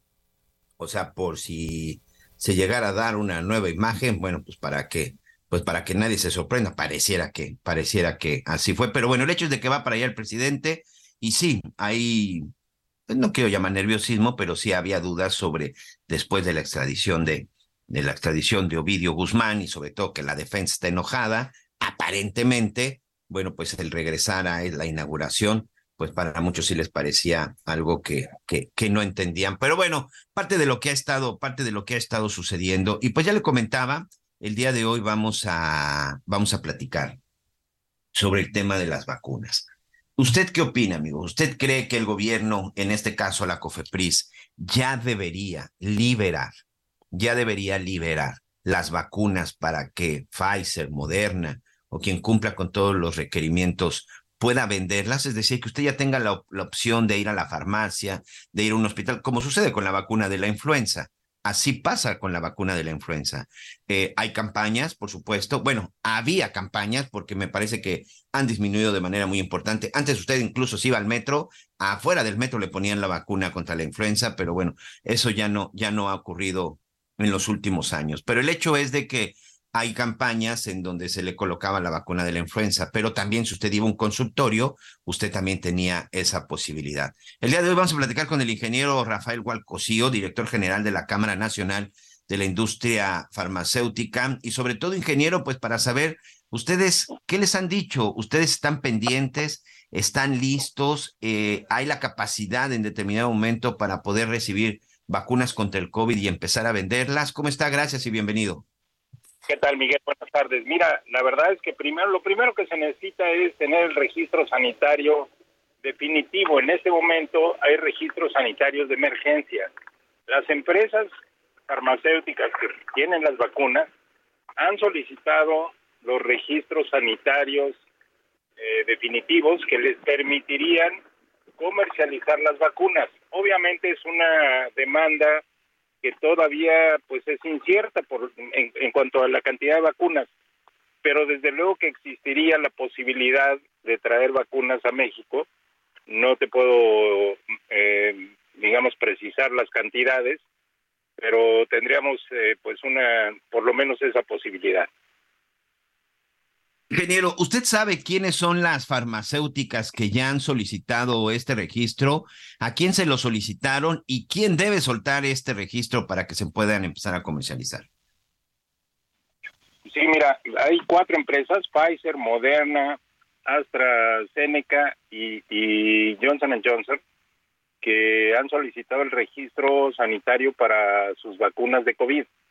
Son vacunas que están actualizadas a las nuevas cepas que se van presentando, ¿no? En este caso la Omicron, la, este, digamos varias eh, variedades, valga la redundancia, de, de esta Omicron. Entonces, son vacunas que se actualizan y que en este momento pues pudieran, ya han sido autorizadas por la FDA y México podría contar con ellas si se tuviera esta, esta registro sanitario definitivo.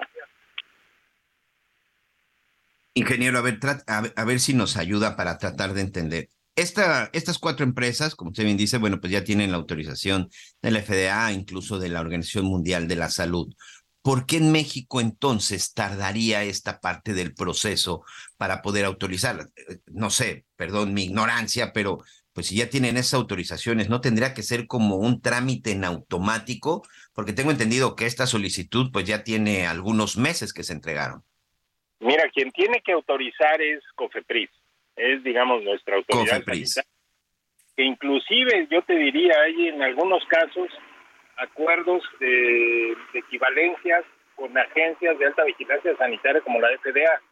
La verdad es que pues desconozco la razón por la cual todavía no se autorizan, cuando ya deberían de haber sido autorizadas. Esta autorización, por supuesto, ayudaría de, de manera importante, insisto. Al final, este, el ramo es completamente diferente, pero pues dentro de la lógica, ayudar a la distribución de las vacunas, pues permitiría que mucha gente tuviera, tuviera el alcance, porque hoy incluso, no sé, pues pareciera que no hay vacunas en este país. No, pues no hay vacunas. O sea, la verdad es que, mira, cuando tienes una eh, autorización sanitaria, un registro sanitario de emergencia, el único que puede comprar esas vacunas y distribuirlas es el gobierno. No lo puede hacer la iniciativa privada, no lo pueden importar los laboratorios eh, directamente, tiene que ser el gobierno necesariamente quien importe, quien distribuya, etcétera. Eh, y si no dan el registro sanitario definitivo, pues no hay forma de que ninguna empresa privada pueda eh, tener esa capacidad para, para venderlas. La verdad es que te digo, es un problema, pues yo diría, de centralizar las decisiones, en este caso para que sean las vacunas que el gobierno tiene las únicas que se distribuyan, aunque tengan la, problemática de que no son reconocidas por la OMS y que pues están hechas con cepas antiguas, no no con las vigentes.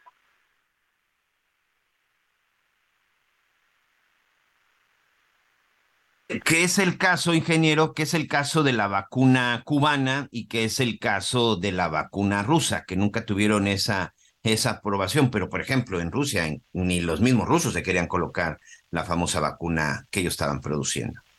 Pues sí, ese es el tema. O sea, esas vacunas fueron hechas con una cepa, pues las primeras cepas que, que surgieron del virus. El virus es un virus de, digamos, de una cadena de ADN de una sola línea, entonces puede mutar mucho más fácilmente y se tiene que estar actualizando.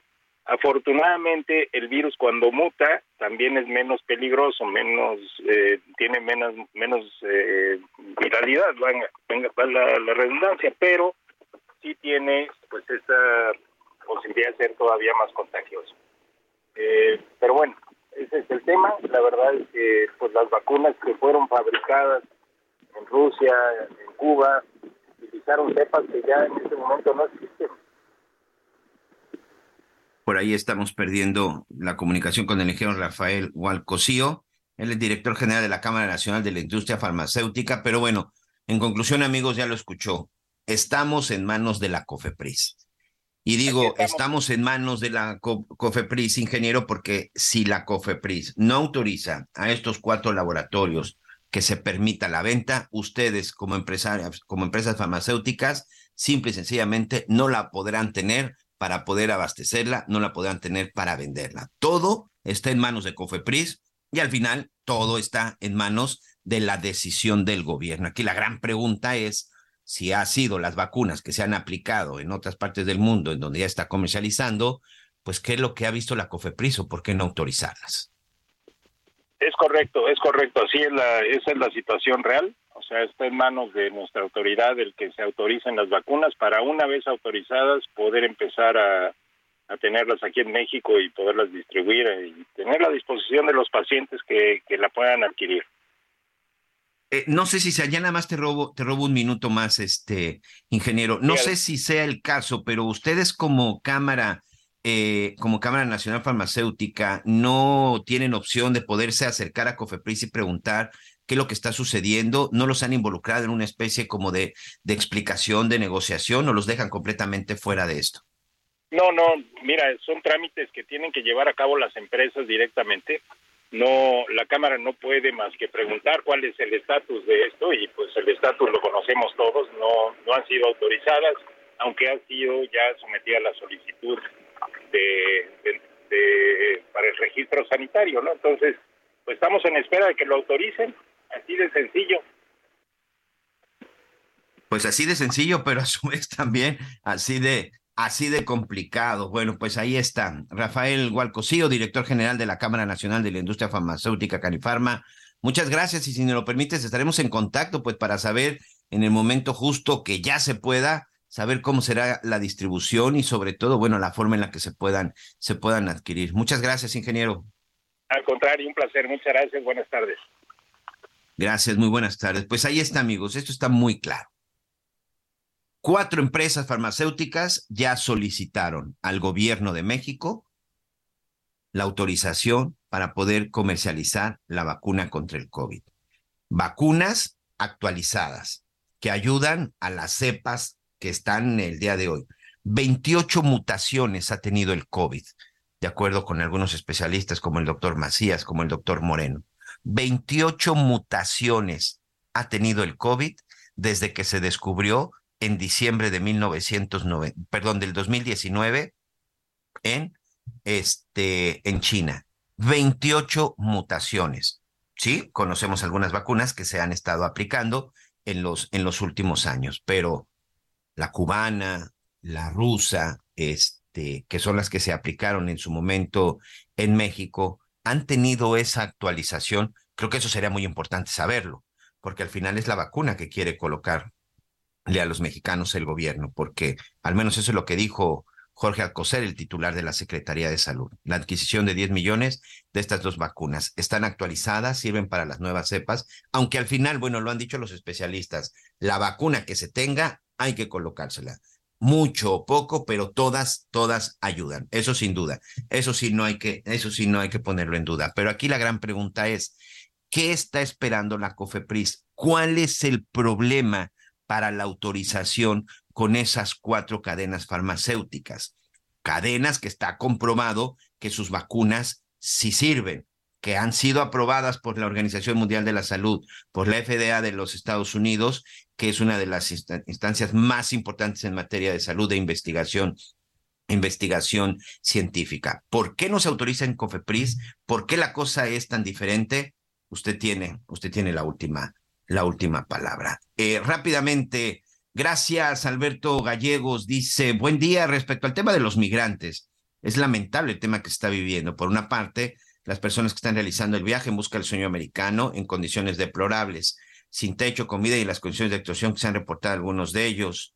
Y bueno, aquí me pone este, es un mensaje largo, te agradezco mucho Alberto, desde la zona, dice, de la zona de Oaxaca. En el Hospital de la Niñez Oaxaqueña no dan el medicamento, ácido micofenólico, Omar Ferrer, por supuesto, también de la zona de Oaxaca. Muchas gracias. Buenos días, Miguel, escuchando como siempre su noticiero. Al respecto de las vacunas COVID, definitivamente creo que cada ciudadano debería tener el derecho de aplicarse aquella que es de su mayor confianza, aun cuando tenga que pagar su dinero, de su dinero, dice la señora Isabel Villagómez. Completamente de acuerdo, doña Isabel. Y sobre todo, creo que esto incluso hasta ayudaría al gobierno en la distribución de las vacunas para no ver lo que vimos. Insisto, fue una situación distinta una situación inesperada en la época del COVID. Pero creo que incluso esto ayudaría porque la gente que tenga para pagar la vacuna, bueno, pues ya que se vea y que se mueva por sus propios medios para conseguirla. Y quien no tenga, bueno, pues que el gobierno se las aplique de manera gratuita, como ha estado sucediendo. Eso ayudaría a, a las instancias de salud. Eso ayudaría para que en determinado momento esto no se vuelva, esto no se vuelva a complicar. Pero regreso a la misma pregunta. ¿Por qué la COFEPRIS no ha autorizado a estas cuatro empresas que en otras partes del mundo se ha confirmado que sus vacunas son efectivas, que sus vacunas están probadas, que sus vacunas están autorizadas, pero ¿por qué COFEPRIS no lo ha hecho? Buena tarde, escuchándolos como todos los días. Quisiera saber por qué no hay libros de secundaria en el estado de Hidalgo, específicamente en Ciudad Sagún. Saludos, Olga Islas. Vamos a investigar y vamos a preguntar, Olga, y por supuesto que le vamos a dar toda la información. Buenos días, como siempre, escuchando al mejor equipo. Yo vivo en una colonia popular y tuvimos que poner cuatro cámaras abajo. Mi departamento tiene cinco chapas y otras dos cámaras. La inseguridad, todo lo que da, nos dice señor Sergio de la Ciudad de México. Muchas gracias, don Sergio. Buen día, Norma González desde Monterrey. Hoy es aniversario de la Fundación de Monterrey. Un abrazo para todos nuestros amigos, para todos nuestros amigos regiomontanos, Muchas, muchas gracias. Y bueno, aquí el 20 de septiembre de, 1900, de 1596 se fundó la ciudad de Monterrey por el militar español Diego de Montemayor. Muchas gracias a la producción, muchas gracias, Leo. Bueno, pues un abrazo, están de fiesta los regios, están de fiesta, les mandamos un abrazo, sin duda. Qué bonito es Monterrey.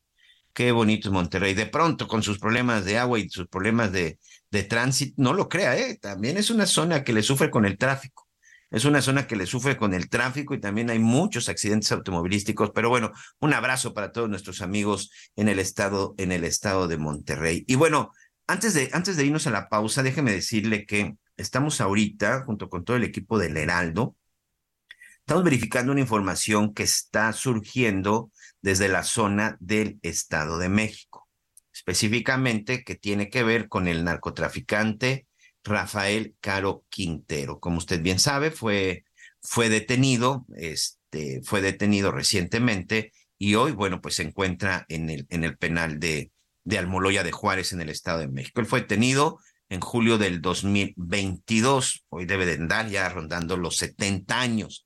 Es un hombre de 70 años. Al parecer, este presentó por ahí algunos problemas de salud y pudo y tuvo que ser trasladado a un hospital. Esta es parte de la información que está generando, pero en unos momentos más, pues le tendremos más detalles. Momento de una pausa, regresamos con más en las noticias con Javier Alatorre.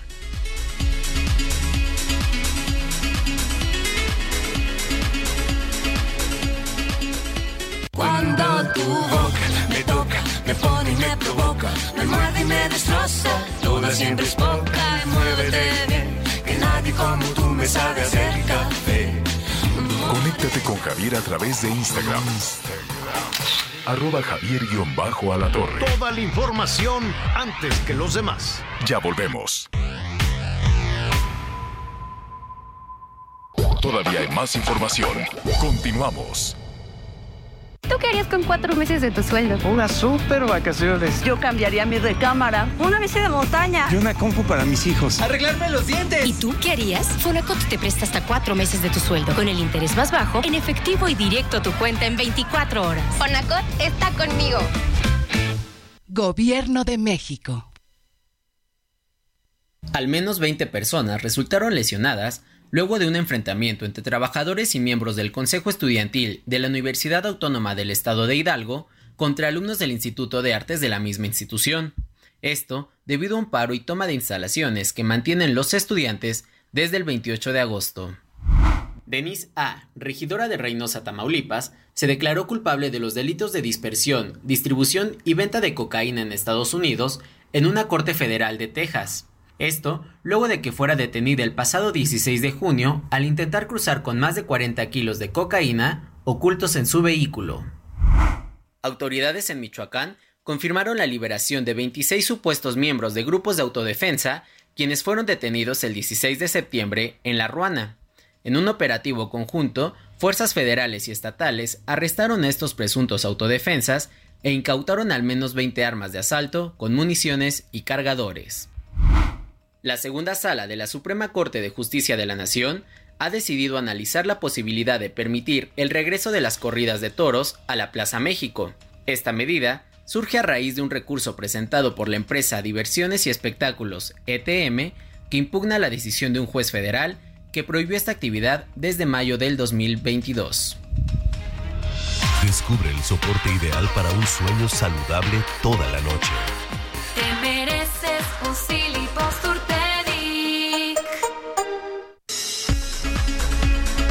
Muy bien, muchas gracias. Continuamos con más información en las noticias con Javier Alatorre cuando ya son las 12 del día con 32 minutos. A la una de la tarde, tiempo del centro de, México, va a, a, dar un mensaje Omar García Harfuch, el ex jefe de la policía de la capital del país. Todo parece indicar que ahí, ahora sí, pues va a confirmar su interés para competir por la jefatura de gobierno de la Ciudad de México en el 2024.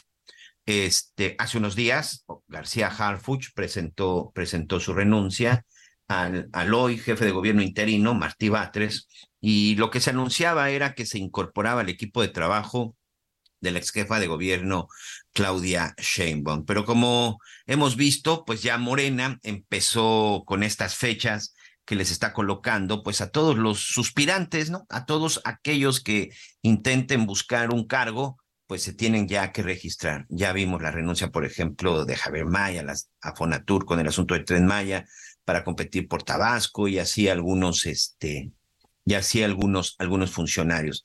De acuerdo incluso con los estatutos de Morena, el próximo lunes se va, se van, bueno, se van a estar definiendo algunas cosas. Mario Delgado, por ejemplo, el presidente nacional de Morena, es uno de los que también pues ha levantado la mano por la jefatura de gobierno, pero yo no sé si a usted le va a dar gusto para nuestros amigos del estado de Morelos, nuestros amigos americanistas, que sabemos que son muchos, pues les tengo una mala noticia a nuestros amigos de la Ciudad de México y a todos los americanistas.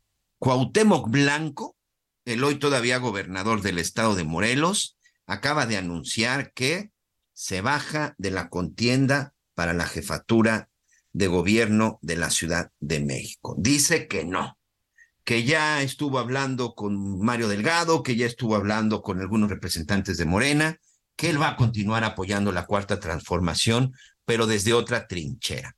Ya no va a buscar la jefatura de gobierno de la Ciudad de México, incluso yo no sé si verdaderamente podía ir a buscarla y podía ir a, pelearla, pero eso sí dijo que desde otra trinchera y que bueno, pues terminando terminando su gobernatura, terminando su administración en el estado de Morelos, dijo que por qué no, podría pensar en una senaduría, se lo imagina como senador de la República, o por qué no, también apoyando al deporte, a lo mejor desde la CONADE, esperando que alguien lo invitara a dirigir ahí la, la CONADE, este, que yo no sé si, si un deportista de verdad tiene que ser el adecuado, ya vimos lo que ha sucedido actualmente con, con Ana Guevara al frente de la CONADE y también dijo que si no, pues que regresa al fútbol, que por supuesto regresaría al fútbol. Pero lo que sí, lamento informarle, mis queridos amigos, que en la Ciudad de México, pues no.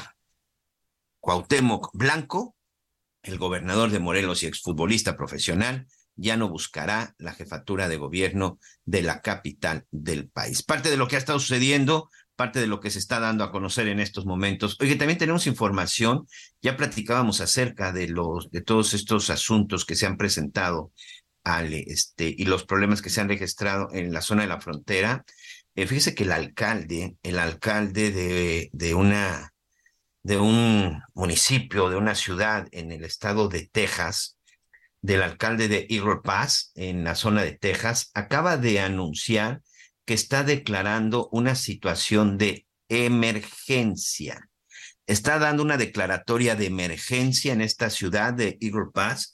Está pidiendo incluso el apoyo de la Guardia Nacional por la cantidad de migrantes que han estado ingresando y sobre todo la cantidad de migrantes que se están quedando en esta ciudad del estado de Texas. El, el el alcalde, el alcalde pues ha anunciado que está pidiendo estos, está pidiendo estos apoyos, una situación de emergencia y sobre todo, bueno, pues apoyarlo. Rolando Salinas, Rolando Salinas, por supuesto de origen, de origen latino, es quien ha emitido y ha solicitado esta, esta declaratoria de emergencia. El problema de los migrantes es, es delicado, es grave. Y es una situación que, por supuesto, tanto en México como en Estados Unidos está afectando y está afectando de manera importante. Pero aquí, más allá de la situación de que si en dónde están y que si están entrando y que están saliendo, en este momento la, la, la exposición de las vidas de muchos de estos migrantes está, está en juego.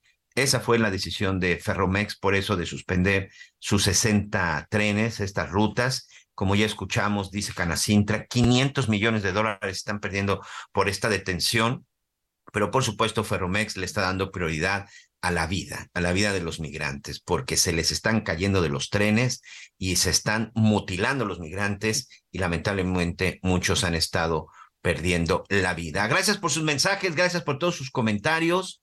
Gracias, recordarles 55 14 90 40 12 nuestro número de contacto 55 14 90 40 12.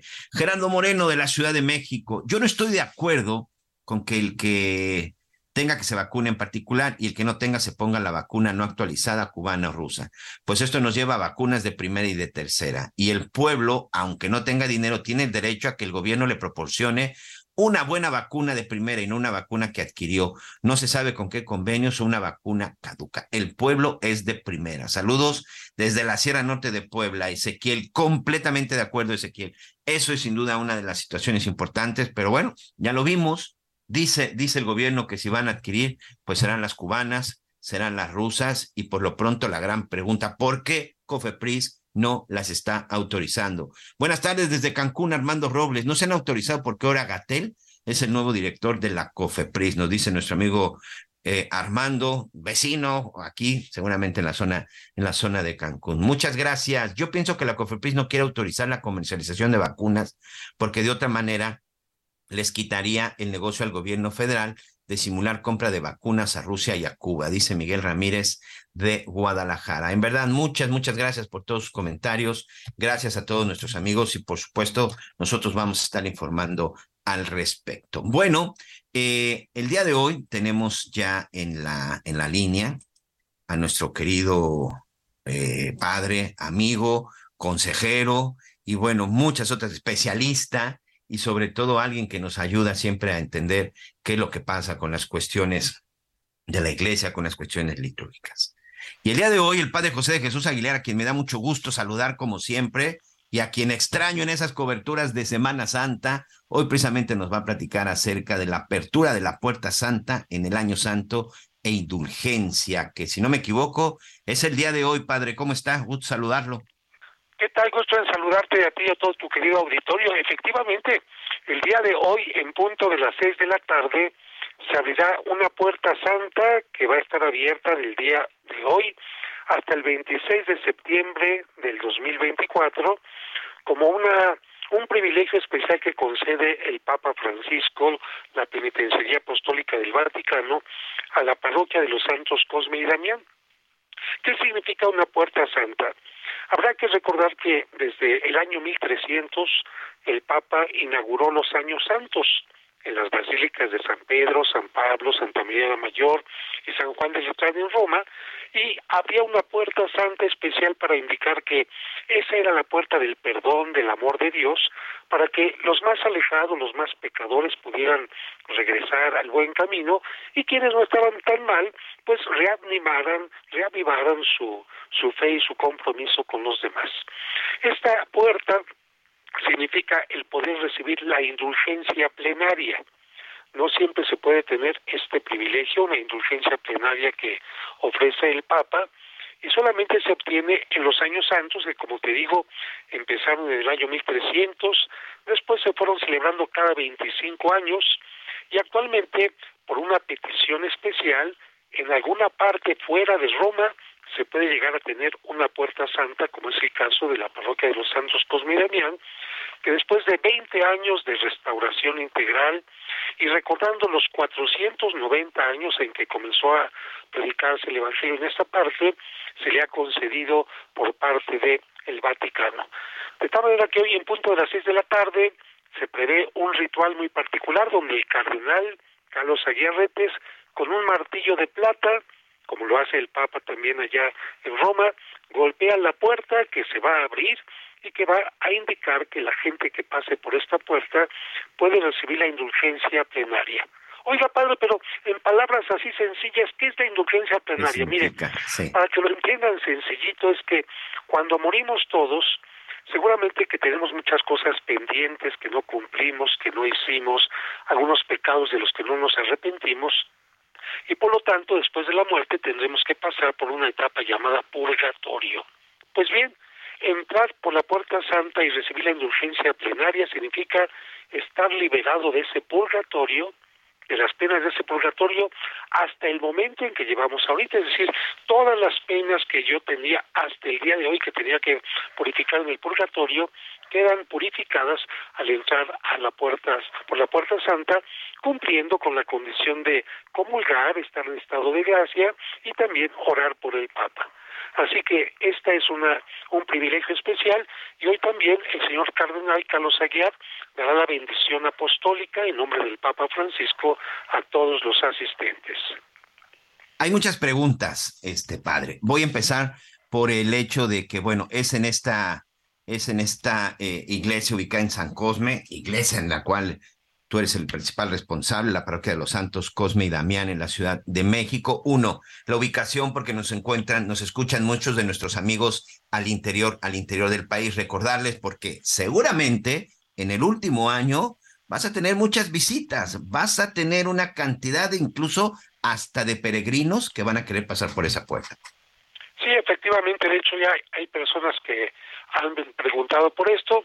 La ubicación es sencilla, la calle Serapio Rendón, número 5, repito, Serapio Rendón número 5, en la colonia San Rafael, a dos cuadras del metro San Cosme o a dos cuadras del metro Revolución, y para quienes tienen cierta edad, sería a un lado del antiguo cine ópera que fue el cine más lujoso de toda la Ciudad de México. Los horarios desde las 8 de la mañana hasta las 8 de la noche y dentro de este año santo tendremos la exposición del Santísimo Sacramento todos los días, confesiones, absoluciones especiales, un seguimiento a la comunidad gay que ha pedido también un apoyo especial, cursos de autoestima, de tanatología, conciertos de órgano y muchas cosas que ayuden a que la gente pueda reavivar su fe, su esperanza y sobre todo también tendremos atención los viernes primero para todos los enfermos se les va a dar la unción de los enfermos todos los viernes primero, porque la gente de repente busca dónde llevo a mi enfermito para que le den la unción. No encuentran fácilmente, pues aquí todos los viernes primero, a las 12 del día, se estará dando también este sacramento. Padre, cuéntanos un poquito de los detalles de la puerta, porque por supuesto no se trata de cualquier puerta. Hay detalles muy específicos de la puerta santa.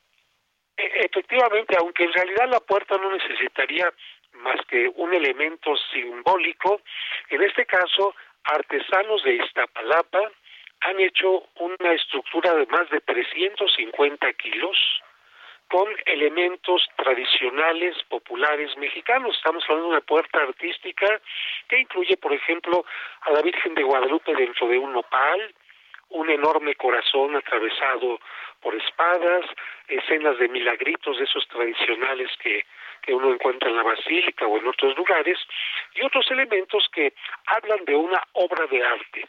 De tal manera que incluso la gente que no fuera cristiana, católica, y que pase por estas calles y quiera tener una buena fotografía, que tome esta fotografía e incluso la robe hashtag Puerta Santa CDMX para que otra gente que le interese el arte sacro, el arte popular, el arte mexicano, el arte urbano, porque tiene todo esto, pueda tenerlo.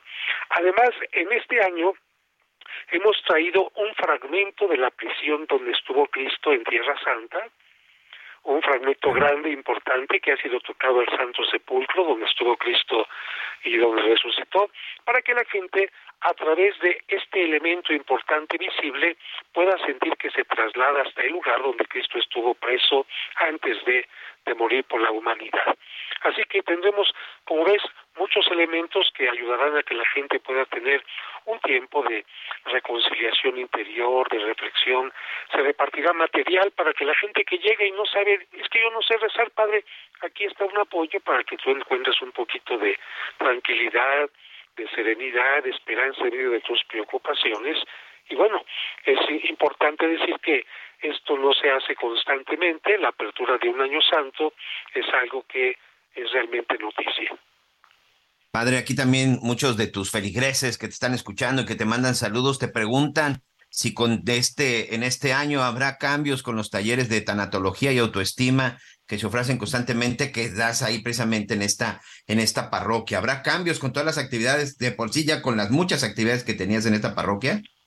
Eh, no, se van a continuar porque de hecho estos talleres ayudan a mucha gente que ha perdido a un ser querido, que le apareció una enfermedad, que perdió el trabajo o sufrió una infidelidad, para que a través de la psicología y la espiritualidad tengan ayuda. No, vamos a seguir con estos talleres, eh, incluso los vamos a implementar todavía más para que la gente se sienta acompañada, porque te quiero decir que a estos talleres no asiste únicamente gente católica, se asisten ateos de otros credos religiosos y eh, trata especialmente la ayuda psicológica con un punto espiritual ciertamente pero más psicológico para ayudar a las personas.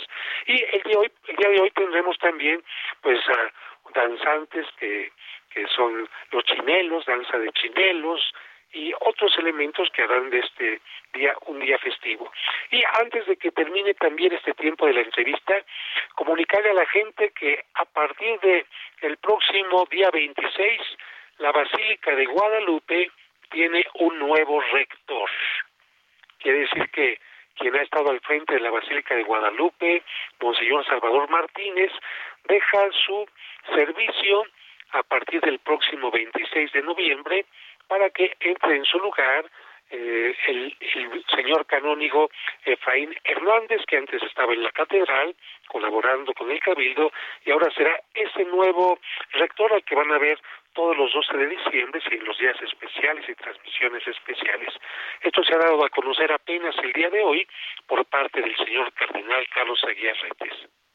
Ah, pues ahí está, cambio de rector en la Basílica de Guadalupe a partir del 26 de septiembre información que, bueno, pues nos está dando aquí amablemente el Padre José de Jesús. Pues te deseo, como siempre, lo mejor. Seguramente eh, vas a tener mucha gente en la iglesia. De por sí, ya es una de las, de las parroquias, de las más visitadas, la de los santos Cosmic Damian, que por cierto es el santo de los médicos, ¿verdad? Y también de la sanación.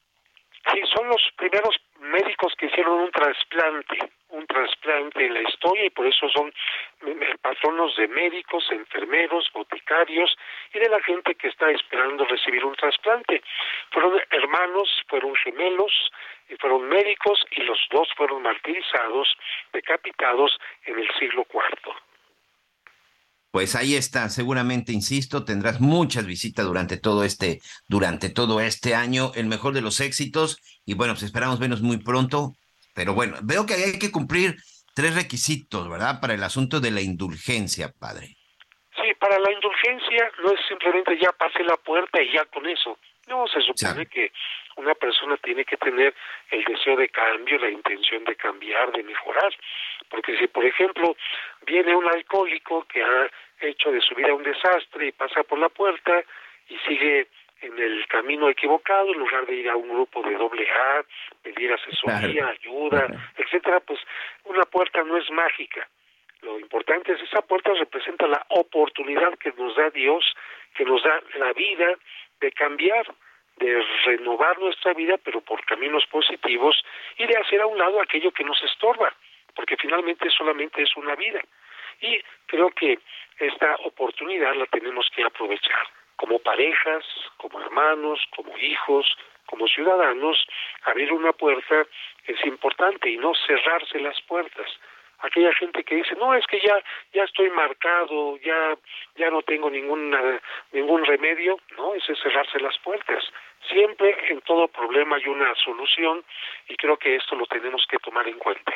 Y precisamente esta puerta hecha eh, por manos de gente de Iztapalapa, creativos increíbles, con muchos colores, con elementos muy festivos que incluyen incluso juguetes y otras cosas más, hacen que la gente sienta que es una puerta de, de llamado a la alegría, a la transformación, al cambio, ¿no?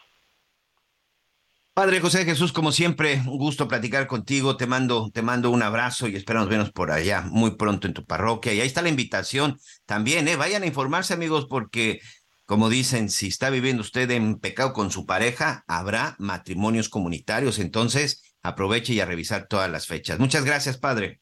Muchísimas gracias, que Dios les bendiga. Hasta luego. Pues ahí está. Y además visite la, esta parroquia, la vez que es una parroquia impresionante. Y no es por nada, ¿eh? pero desde que está ahí el padre José de Jesús Aguilar tiene, tiene muchas actividades y bueno, pues vale, vale la pena, vale la pena visitarla. Muchas gracias por todos sus mensajes.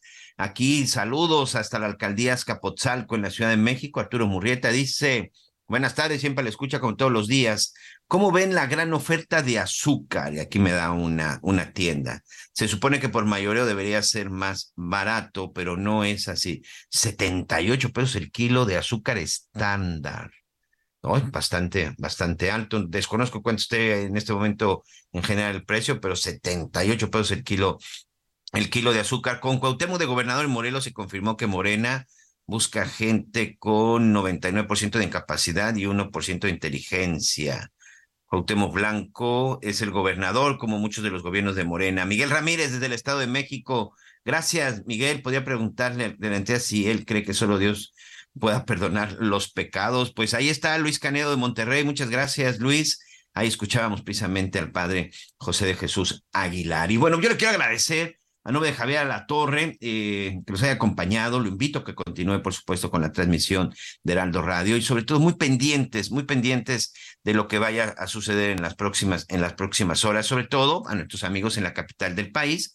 En unos minutos, ya le decía, pues iniciar esta conferencia de prensa en donde seguramente Omar García Harfuch pues estará dando a conocer pues cuáles son cuáles son sus intenciones para el 2024 y también bueno pues estaremos comentándole qué pasa qué pasa con la decisión de Ferromex qué pasa finalmente hoy por la mañana le preguntaban al presidente habló largo y tendido del caso vídeo y de muchas otras cosas pero fíjese que cuando le preguntaron de Ferromex cuando ya se quería desayunar dijo a mí no me importan los trenes, a mí solo me importan los migrantes. Pues bueno, de acuerdo con el presidente López Obrador, es muy importante ver lo de la vida de los migrantes. El problema es que hasta este momento nadie ha mostrado un interés por ayudar a esos migrantes. Y si no, vean lo que pasó en Tapachula. Y escuchamos lo que nos narraba Reinaldo en la zona de Ciudad Juárez, en Torreón, en Aguascalientes, en Guanajuato. Ahí están varados, viviendo en las calles. Y precisamente Ferromex decidió detener sus trenes porque nadie ha hecho nada por bajar a los migrantes del techo, en donde están cayendo y en donde lamentablemente caen a las vías del tren y quedan mutilados o son o, mueren en este en ese intento. Completamente de acuerdo. Lo más importante son los migrantes, la vida de las personas. El asunto es que hasta el momento no hemos visto que alguien haga algo al respecto. Soy Miguel Aquino, continúe con la transmisión de Heraldo Radio, en nombre de Javier La Torre, Anita Lomelí. Le deseo que tenga una excelente tarde. Gracias. Gracias por acompañarnos en Las Noticias con Javier La Torre. Ahora sí ya estás muy bien informado.